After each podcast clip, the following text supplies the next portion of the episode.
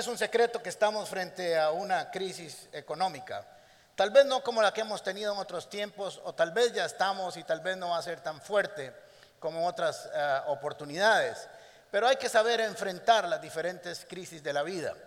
Todos los países, el mundo ha pasado por muchas crisis, guerras mundiales, transformaciones de la industria, del Internet, de la sociedad, la transformación de familias, de, de continentes enteros, y ha pasado por muchas pruebas a través de muchos años, y eso no tiene nada de malo.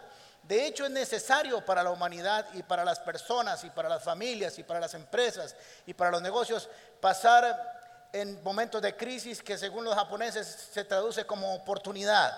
Así que eh, posiblemente haya que hacer ajustes a nivel del gobierno, digo posiblemente no, hay que hacer ajustes y todos tenemos que hacer ajustes, ateos, cristianos, gnósticos, buenos, malos, todos los que somos costarricenses y vivimos en este país tenemos que pasar por un tiempo de acomodo. Ahora, ¿cómo enfrentamos esas situaciones? ¿Cómo enfrentamos no solo esta, sino todas las situaciones de la vida van a demostrar en quién confiamos o en qué confiamos y bajo qué sistema operamos? Porque los principios del reino de los cielos operan en todas las circunstancias.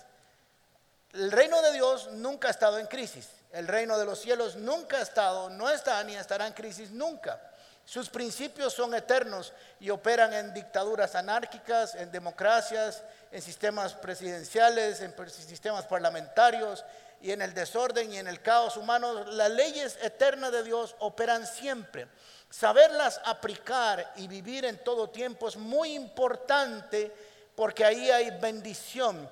Nuestros principios y nuestros valores no pueden depender de las circunstancias de la vida porque no serían ni principios ni valores, serían reacciones a las circunstancias. Por eso nuestras vidas, la suya y la mía y todas las empresas y las personas y los países deben de operar bajo principios, que el reino de los cielos opera bajo principios bíblicos que son eternos, no se marchitan, no se deterioran, no cambian, no se transforman.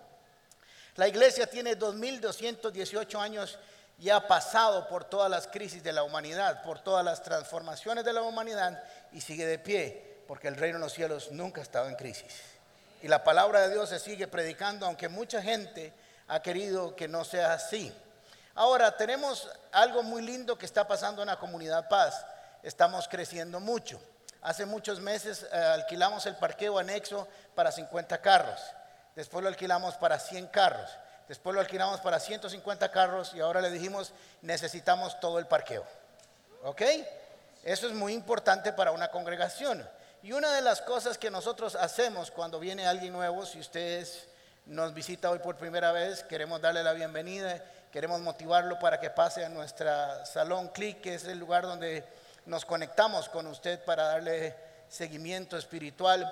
Nos uh, comentan que una de las cosas que les gusta es la forma en que tratamos aquí el tema del dinero, porque lo tratamos poco. Pero eso no significa, que quede claro, que hablemos poco. La última vez que enseñé de esto fue hace 10 meses, quiere decir que no es un tema recurrente.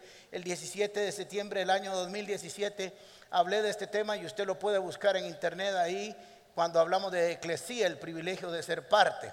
Así que nadie puede decir que es un tema recurrente de esta iglesia. Pero el hecho de que no sea un tema recurrente no significa que no creamos en el principio de diezmar, de ofrendar, de mayordomía y de generosidad. Son dos cosas totalmente diferentes. Así que hemos tomado una política de hablar de esto cada ah, seis meses o dos veces al año. Sin embargo, la última vez que lo tocamos fue hace diez meses. Quiere decir que este año tocaremos este tema una vez al año. Así que sí creemos en los principios que enseña la Biblia acerca de es mejor dar que recibir. Eso no lo digo yo, lo dice Jesús. Es mejor dar o bienaventurado es mejor o es más bienaventurado dar que recibir. O con la vara que midas serás medido.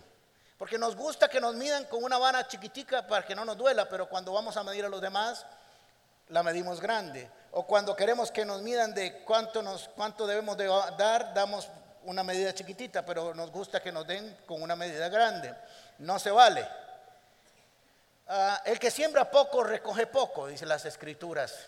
también. Así que es un principio y no juzguen para que no sean juzgados. Así que hay principios bíblicos que corren en el tiempo que nosotros lo que hacemos es ponérselos en su corazón y que usted decida. Como todos los principios bíblicos que enseñamos aquí, nadie está obligado a ponerlos en acción.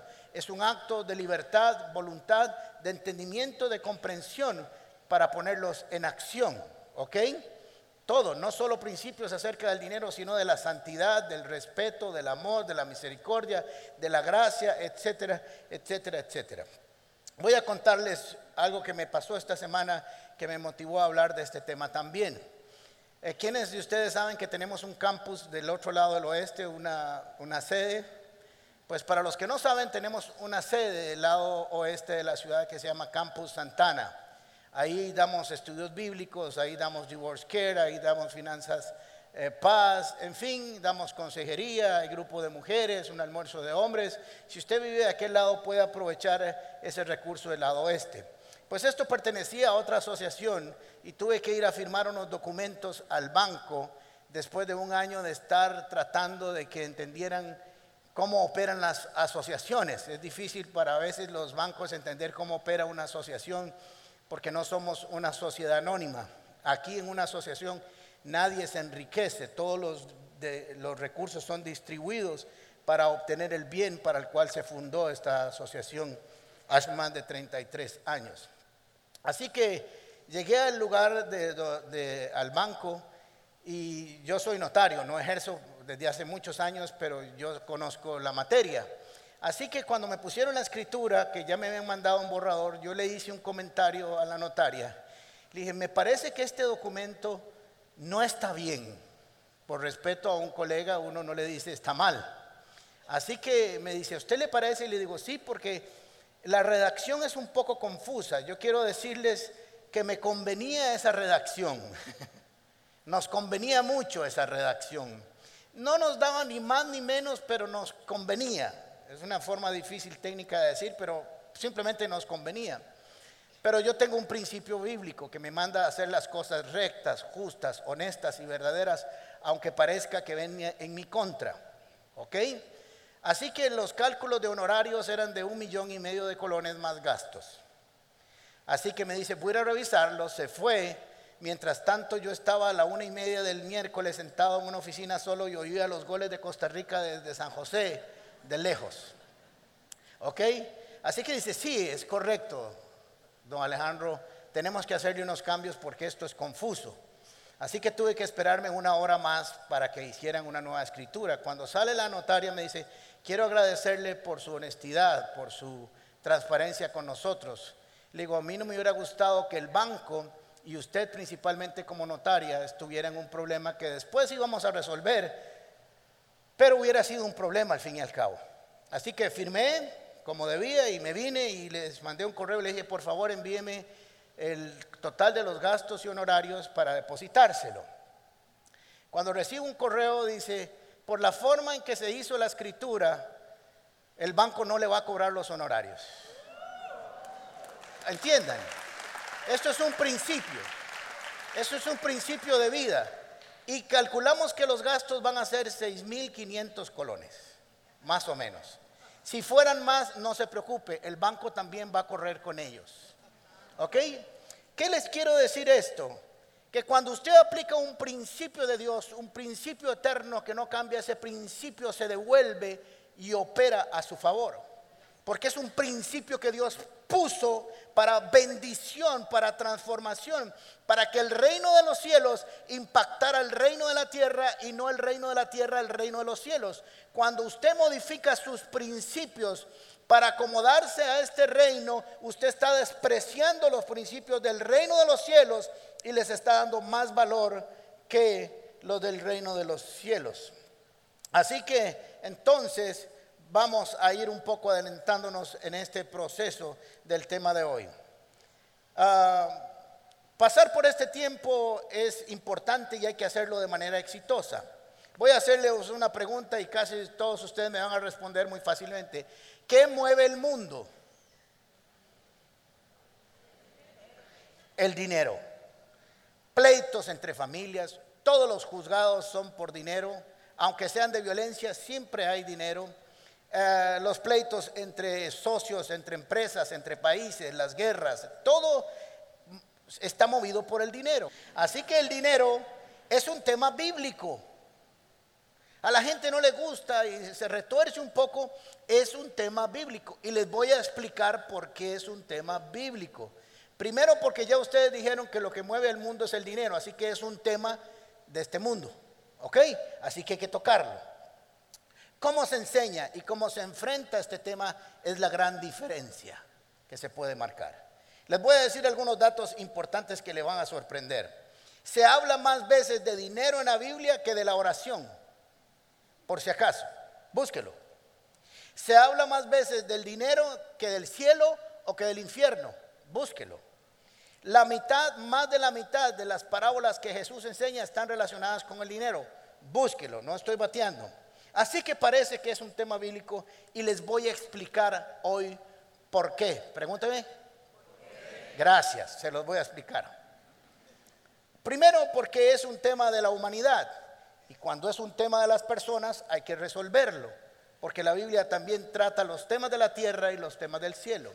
Primero Timoteo capítulo 6 versículo 10 dice, porque el amor al dinero, no el dinero, el amor al dinero es raíz de toda clase de males. ¿De cuántas clases de males? Todas. Gracias, hoy están cooperando mucho. Me emociona.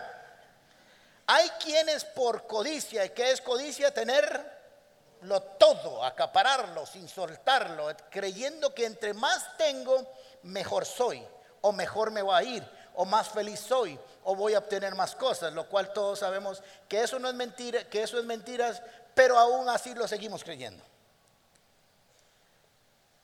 Eh, quienes por codicia se han desviado de la fe y se han causado terribles sufrimientos. O sea que la codicia, el depositar la confianza en tener más en un sistema financiero de esta tierra los llevó a desviarse de la fe. Y no es que no fueron salvos, no está hablando de salvación, están hablando que perdieron la fe para operar en el sistema de este mundo que no es nada más que una referencia de que el cielo de los cielos, tiene que venir.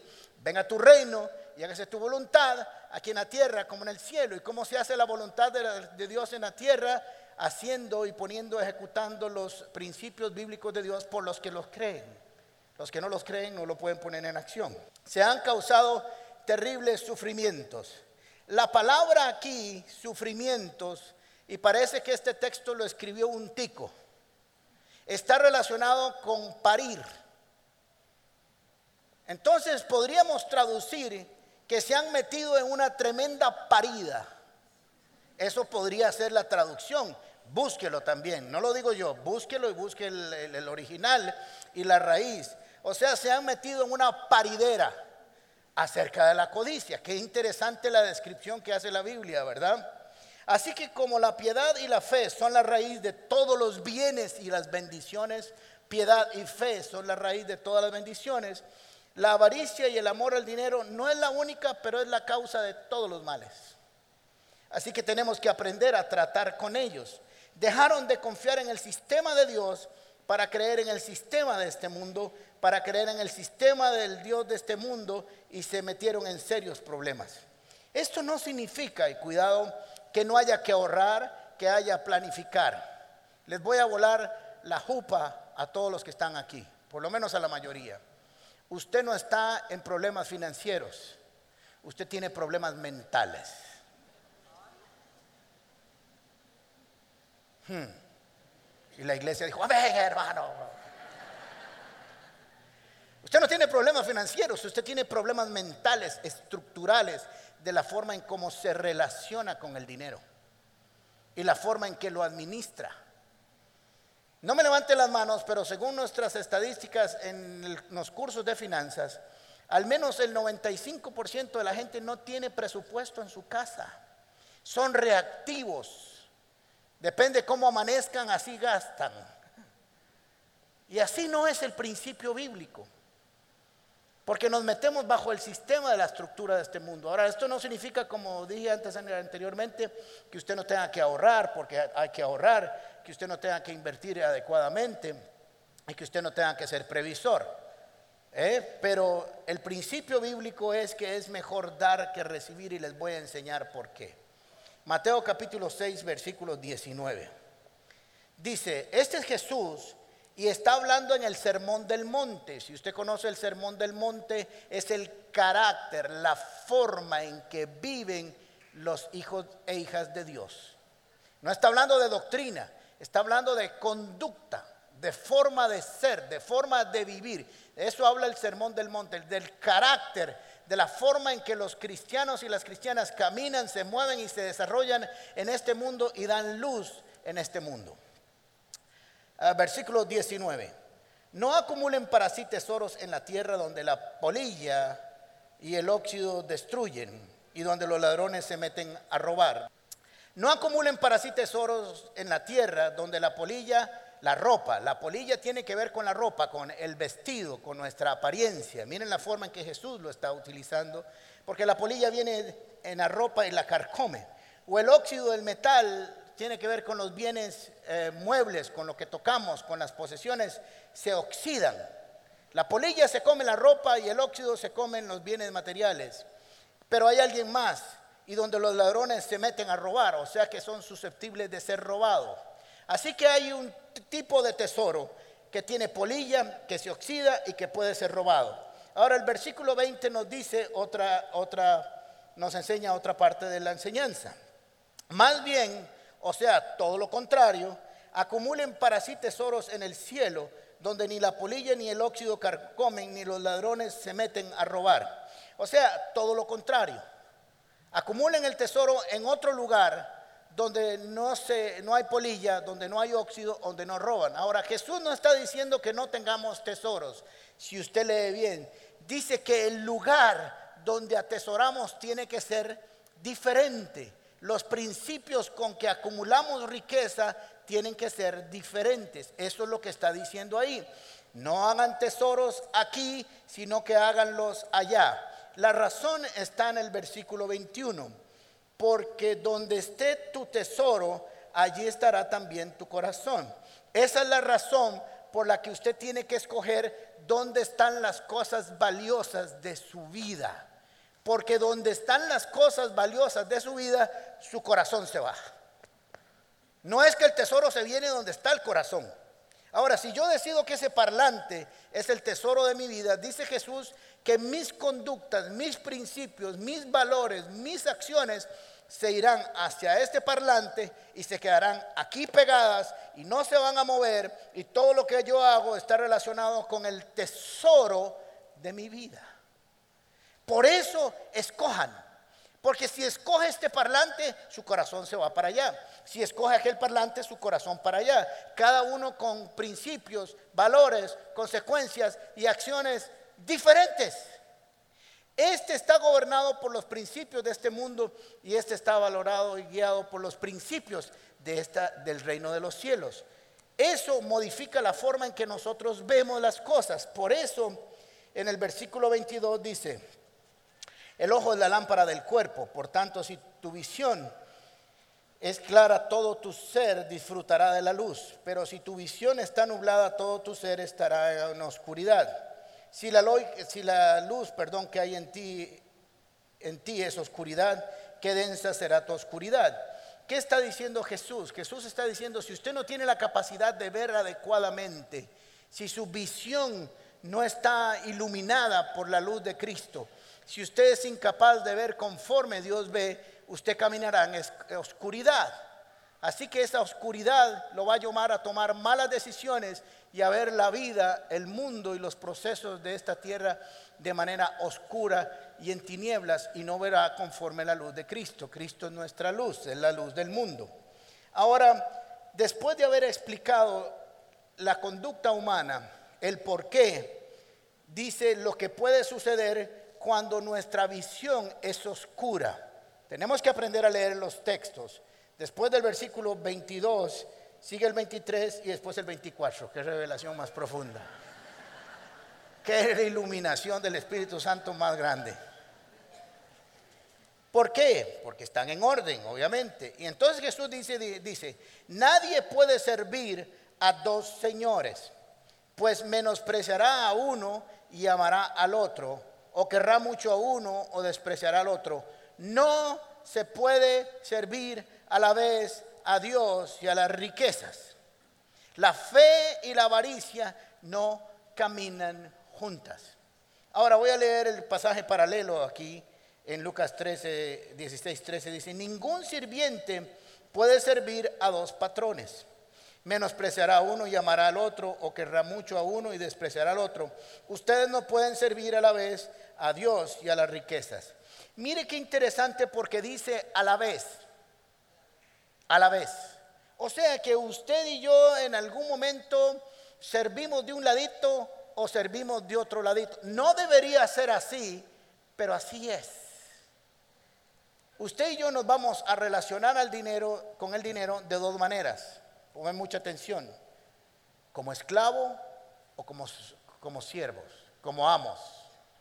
Como esclavos o como amos. O vamos a ser patrones del dinero o vamos a ser esclavos del dinero. Son las dos formas en que nos relacionamos con el dinero. O administramos el dinero bajo los principios bíblicos o administramos los dineros bajo los principios de este mundo. Usted define cómo quiere administrarlos. Ahora, aquí hay dos palabras claves. En los textos siempre hay palabras claves que nos sacan a la luz lo que nosotros tenemos que rescatar del texto. Servir o sirvientes, señores o patrones, que es la forma en que nos vamos a relacionar con ellos. Ahora, Jesús dice que usted puede tener dos señores. Eso es lo que dice el texto. Lo que pasa en el que algún momento usted va a tener que fallarle a uno para quedarle bien a otro, o le falla al otro y le queda bien a uno. Usted escoge, pero es imposible quedarle bien a los dos. Porque los dos señores, estos que están aquí, son dos deidades diferentes, si podemos decirlo así. Pero voy a definir acerca de la palabra servicio. Miren qué interesante porque esto nos va a llevar a la próxima etapa. Servir, ser apto o útil para el fin que se busca. Ser instrumento para alcanzar un fin. Ser productivo en relación con un propósito para el cual fue hecho. Trabajar para otros como criado o sirviente, que es lo que acabamos de ver. Y mostrar adoración y obediencia con respecto a Dios. ¿Ok? Ahora, tenemos que entender algo muy interesante que es que la palabra riqueza que aparece aquí, que nadie puede servir a Dios y a las riquezas, es ah, eh, la palabra matmón o mamón, depende del, del lenguaje donde venga. Aparece cuatro veces en las escrituras. Toda la cita Jesús. No hay nadie que no cite este, esta palabra que no sea Jesús. Uno está en el, pasaje paralelo. Mamón con M, M, A, M, M, O, N Manmon es una palabra aramea que significa riqueza. Palabra aramea que significa riqueza. Y tiene conexión con el verbo confiar o confiado. O sea, confiar en las riquezas. Eso significa manmon, eso tiene que ver. Y la palabra hebrea que es matmon, que significa dinero. En la Edad Media se, se personificaba el demonio de la avaricia como el dios mamón. Así que tenemos que ver por qué Jesús está utilizando esta palabra. Y recuerden que lo que les estoy dando, el tema que les estoy hablando es cómo superar las crisis de la vida, sobre todo con factores financieros, porque debemos aprender a enfrentarlos, ¿ok? Hemos superado todo en la vida. Si superamos la época de Carazo, podremos superar cualquier vara que le aparezca a este planeta. Así que usted no se preocupe, todo lo vamos a superar con la ayuda del Señor y con la ayuda de su presencia. Y el reino de los cielos nunca ha estado en crisis. Y recuerde que usted está sentado en lugares celestiales, de tal manera que usted es ciudadano del reino de los cielos y lo único que tiene que hacer es aprender los principios bíblicos para que este mundo no afecte el reino, sino que el reino afecte este mundo. Así es como debe funcionar. Así que vamos a seguir profundizando en este matmón personifica el Dios del dinero, de las riquezas. Yo he enseñado esto varias veces, pero quiero recalcarlo. Viene del Dios asirio babilónico de la riqueza. Babilonia significa sembrado o plantado en la confusión, no es Confucio por si acaso, el rey de la confusión, sino que es Babilonia. Viene de la torre de Babel, ¿se acuerdan en la torre de Babel que se confundieron y no pudieron hablar ni pudieron seguir? De ahí viene la palabra confusión, ¿ok?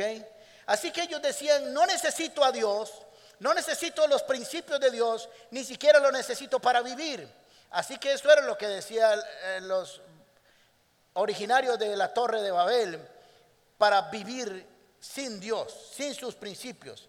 Así que no necesitaban de nada de Dios ni de nadie más, sino que ellos se consideraron autosuficientes.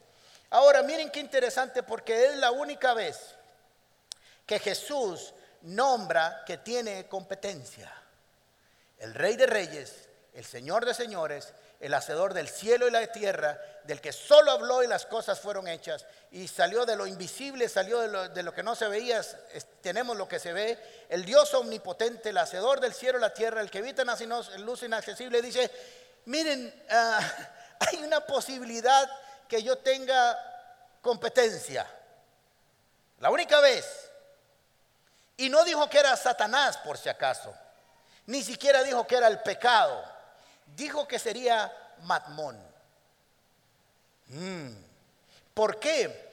Porque lo estaba poniendo no como una deidad, no como un dios, sino a alguien a quien se le, se le rendiría lealtad. Usted va a ser leal a Matmón o leal a Jesús en algún momento de su vida. Así que Jesús dijo, esta es mi competencia de lealtad, no de poder, no de acción, no de salvación, no de milagros, pero sí de confianza. Así que ahí está. Ahora, ¿cómo funciona este principio de lealtad? Este principio de lealtad funciona cuando usted recibe su depósito de salario, recibe su facturación, recibe sus pagos por sus servicios profesionales. ¿Con quién va, a quién va a ahorrar, a honrar usted con su dinero? ¿A quién va a ahorrar? ¿Quién se va a llevar la gloria de esa provisión? Usted recibe su facturación, usted recibe su salario, le ve a nosotros aquí en la oficina. nos dicen eh, muchas gracias por su servicio, su salario ha sido depositado. Yo digo, qué dicha, ya me pagaron. ¿Con quién, a quién honramos con, esa, con ese salario? Porque eso habla de lealtad, es un principio de lealtad. No le estoy diciendo que si no diezma se va a ir para el infierno ni nada. No, no, no, no, no. Le estoy diciendo que para dónde se va su lealtad, a quién va a reconocer usted, a quién va a ahorrar, a quién le va a dar la gloria, en quién confía, bajo qué eh, principio o sistema opera usted, es lo que usted reacciona cuando recibe sus pagos. ¿Me están siguiendo? O sea, ¿qué hago yo con ese dinero? ¿Cómo lo distribuyo? Y lo primero que yo hago define a quién sirvo, a quién honro, a Matmón o a Jesús. No se va a ir al infierno si escoge a Matmón, por si acaso. Que quede claro, ¿eh? no estoy diciendo eso, no se va a ir al infierno. Pero podría estar perdiéndose la mejor parte de la bendición. Porque lo que les estoy enseñando es a vivir una vida de bendición aumentada. Recuerde que Dios no suma, Dios multiplica. Dios nunca ha sumado, el sumado lo hace cualquiera, la multiplicación milagrosa siempre lo hace Dios. Así que tenemos dos opciones entonces cuando recibimos o cuando manejamos nuestro dinero. Honramos a Dios o honramos a Madmón. Porque si decimos que lo que queremos es acumular más y tener más y gozar de más por seguridad, lo que le estamos diciendo a Jesús es, no te puedo dar porque no sé si lo que dice tu palabra es verdad o no. Hmm. Cuando yo me rehuso a darle a Dios lo que estoy diciendo, no creo que lo que digas es verdad. No creo que tu palabra, no diga que los principios bíblicos son verdad. Prefiero acumular y acumular y acumular y acumular, porque eso sí me produce una profunda seguridad en mi vida. Entonces no se trata si es un diezmo o no es un diezmo, si es mucho o es poco. Se trata de mi corazón, a dónde está el tesoro, porque donde está mi tesoro, mi corazón se va. Que de todos modos, por si acaso, siempre se les va. Hace muchos años atendí a una persona aquí en la iglesia, eh, asiste a la iglesia por hace muchos años. Comenzó a venir a la iglesia y uno de sus funcionarios le robó una cantidad gigantesca, millones de millones de colones y lo dejó casi limpio. Y vino a hablar conmigo, así que traté de ayudarle en su momento de su crisis, una crisis un poco complicada, podrán entender. Y le dije, perdón nada más, usted diezmaba, cristiano hace mucho. Me dice, no, digo, qué lástima, el ladrón se hubiera llevado menos. Sí, si hubiera llevado menos. Le guardó al otro para que se llevara un montón más. Tal vez, solo tal vez, si hubiera honrado al Señor, le cuida la platica. No sé, es una sugerencia mía. Es una, una posición castrífila. ¿Ok? O sea, de cómo pensamos y cómo accionamos referente al dinero habla del Dios que tenemos. Y si nosotros realmente aplicamos los principios bíblicos. Quiero decirles algo, que la Biblia nunca nunca, nunca, pero nunca, y podría ser un rapeado aquí tal vez, nunca ha dicho que su solución sea tener más dinero. Jesús nunca le resolvió a nadie sus problemas, ni la Biblia le resolvió a nadie los problemas dándole más dinero, porque el dinero no es la solución. De hecho, es la bendición la de Jehová la que prospera y no añade tristeza con ella. No añade. Así que necesitamos entender que los principios bíblicos están primero y que cuando accionamos los principios bíblicos Dios bendice. Miren qué interesante Mateo capítulo 22 versículo 21. ¿Se acuerdan? Eh, le acaban de van a poner una trampa a Dios, a Jesús, perdón, acerca si hay que pagar impuestos, porque recuerda que los romanos ah, estaban en opresión de los judíos, estaban controlando el territorio judío, así que ellos no querían pagarles impuestos a Roma pero querían preguntarlo para hacerlo caer para que fuera arrestado. Así que le dicen, Señor, ah, ¿es correcto pagar impuestos al César? Así que dijo, tráigame una monedilla de esas varas que tienen ahí en la bolsa. Agarró y le dice, ¿la foto de quién está aquí? ¿De quién? Del emperador del César. Pues no es mía, dice Jesús. Pues denle al César lo que es del César. O sea, señores, hay que pagar impuestos. Si usted no paga impuestos, tiene que pagar. Después no se queje.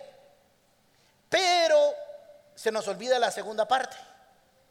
¿Y a quién? Y a Dios lo que es de Dios.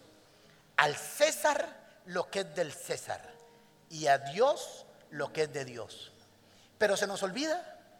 Y creemos que a Dios no hay que pagar. Entonces Jesús dijo, si esta moneda es del César, el César se las ha dado para, hacer comercio, el César se las ha dado para recoger sus impuestos, pero el César también les da seguridad y les da escuela y les da agua, les da teléfono, les da luz, les da educación, les da salud. Pues páguenle al César por lo que les da. Pero si yo no les doy nada, no me lo paguen. Pero lo que es mío, yo lo quiero. No solamente dinero, Él quiere adoración, servicio, lealtad, entrega, pasión, misericordia, santidad, servicio a Él. Todo eso también es de Él.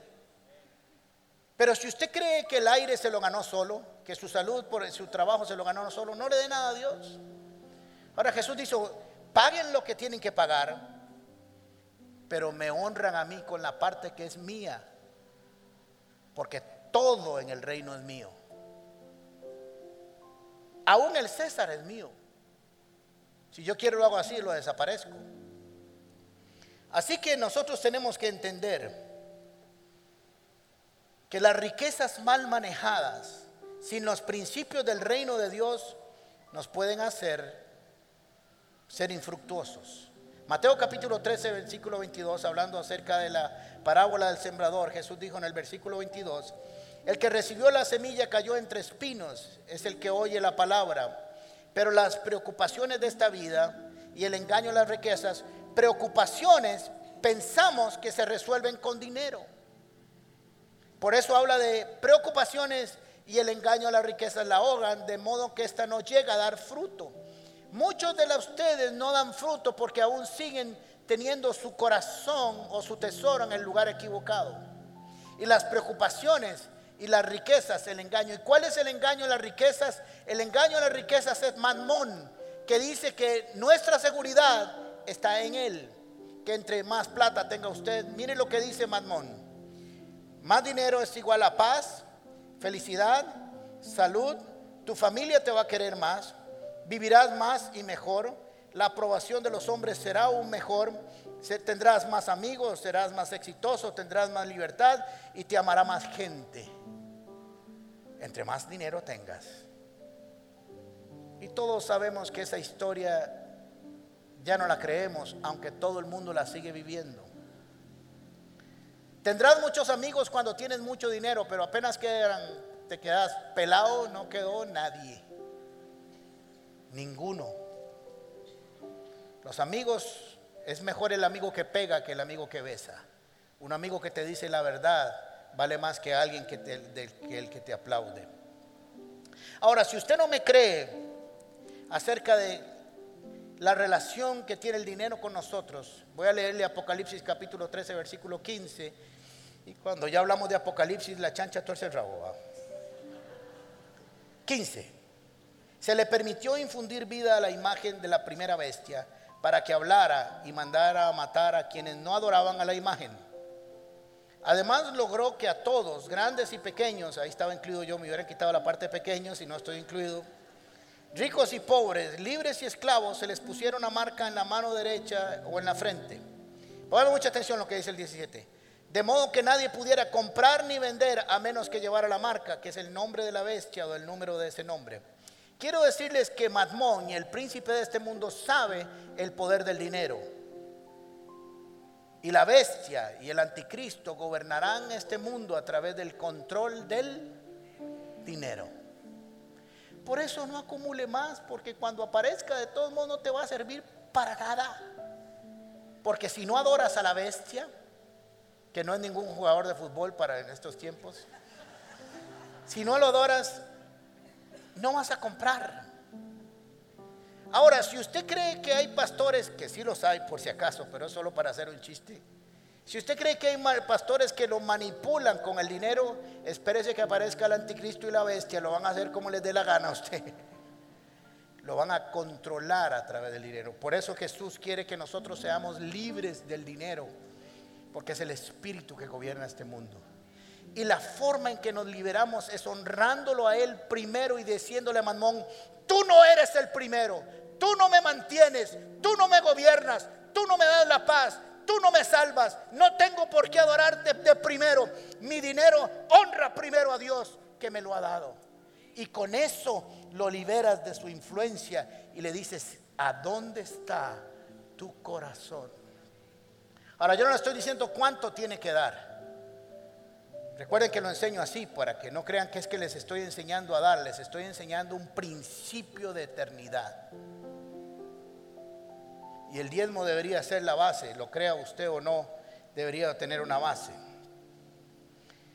Más bien, dice Mateo 6:33, busquen primeramente el reino de Dios y su justicia y todas las demás cosas serán añadidas.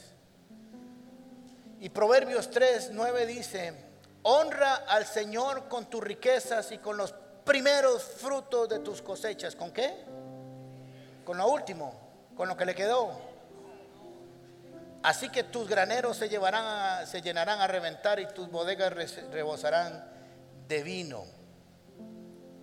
Honralo. No solo lo honramos con nuestras conductas y con lo que hacemos, sino cómo nos relacionamos con el dinero. Ahora yo les pongo esta semilla en su corazón y cada uno lo procesa como quiera. Cada uno de ustedes dará el fruto que desee. Pero no se deje gobernar por Mamón. Porque no se vale lo siguiente. A ver, si en esto me gusta ser muy claro.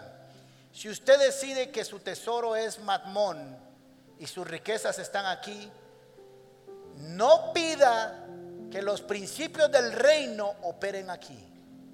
No se vale. Usted camina por su cuenta y riesgo, depende de quién escoge. Pero no se vale escoger a la izquierda y pedir los beneficios de la derecha. No se vale. Porque nadie puede servir a dos señores, dijo Jesús. Ahora hay un, pasaje y voy a bajarme aquí porque esto quiero que les llegue mucho al corazón.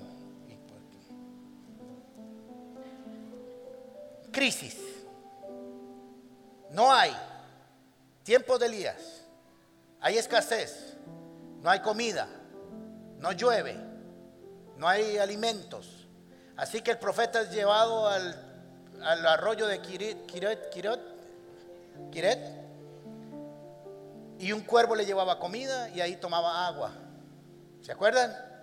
Pero se acabó los cuervos y se acabó el agua y le dije, se dice, ahora te voy a enviar donde una viuda que te dé de comer. Espérese, hay algo aquí que no se procesa. Hay algo que no está bien en este cuento. ¿Por qué Elías es llevado a una viuda que no tiene plata, que no tiene dinero y que en términos populares jama y se palma. Esa es la crisis en que estaba. ¿Por qué se lo lleva ahí? Pensemos, ¿por qué Dios que es todopoderoso, el hacedor del cielo y la tierra, que todo lo conoce, ¿por qué no se lo llevó donde un rey, donde un rico que tuviera grandes provisiones de alimento? ¿Por qué? Porque había alguien que no tenía había alguien que no tenía. Esto es muy importante, que necesitaba tener más. ¿Me van siguiendo? Así que Jesús vio, dijo, esta viuda solo tiene para un pedazo de pan y un pedazo, sí, nada más, harina y aceite. ¿Estamos bien? Así que llega el profeta y le dice, hola viuda de Sarepta, porque no dice cómo se llamaba. Y le dice, dame agua. Y entonces ella va y trae agua porque todavía le dice, y dame pan. Y le dice, hey, ¿qué le pasa? ¿Cómo que le voy a dar pan?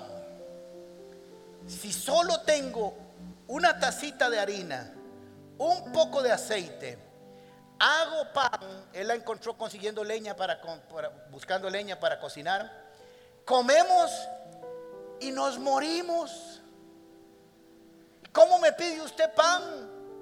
Y conociendo el texto yo le voy a añadir, y el profeta decía por dentro, es que lo que quiero es que tengas más. Dame a mí primero, honra la palabra, honra al profeta, y Dios te honrará a ti. Pero miren lo que es la mentalidad humana. Cualquiera diría, no hombre, mejor me como hoy el pancillo y vivo un día más un día más, un día menos. Podía tener, oigan lo que podía hacer, cambiar un día de su vida por comer dos años. Este es el principio bíblico. En tiempos de crisis, nuestra tendencia va a ser asegurarnos nuestro alimento. Y no está mal, pero nunca en violación a los principios del reino de los cielos. Nunca. Así que el profeta le dice, dame de comer a mí primero y después te haces el tuyo. Y usted, espere un momento, si solo había para uno, porque es que Dios multiplica. Dios agarró una taza de harina y la convirtió en un granero lleno de harina y de aceite por dos años continuos hasta que la crisis se acabó. ¿Por qué comió la viuda? porque decidió que honraría primero la palabra de Dios antes que su pensamiento humano. Esto es un principio bíblico. Cuando usted más necesidad tenga, nunca toque la parte que es de Dios, que honra a Dios, porque estarías diciendo que es más importante el día que los dos años. Cierra sus ojos un momento. Gracias por acompañarnos en Comunidad Paz. Te invitamos a compartir este mensaje y no olvides suscribirte a nuestro canal de YouTube. También puedes seguirnos en todas nuestras redes sociales como Gente Paz o en nuestro sitio web paz.cr.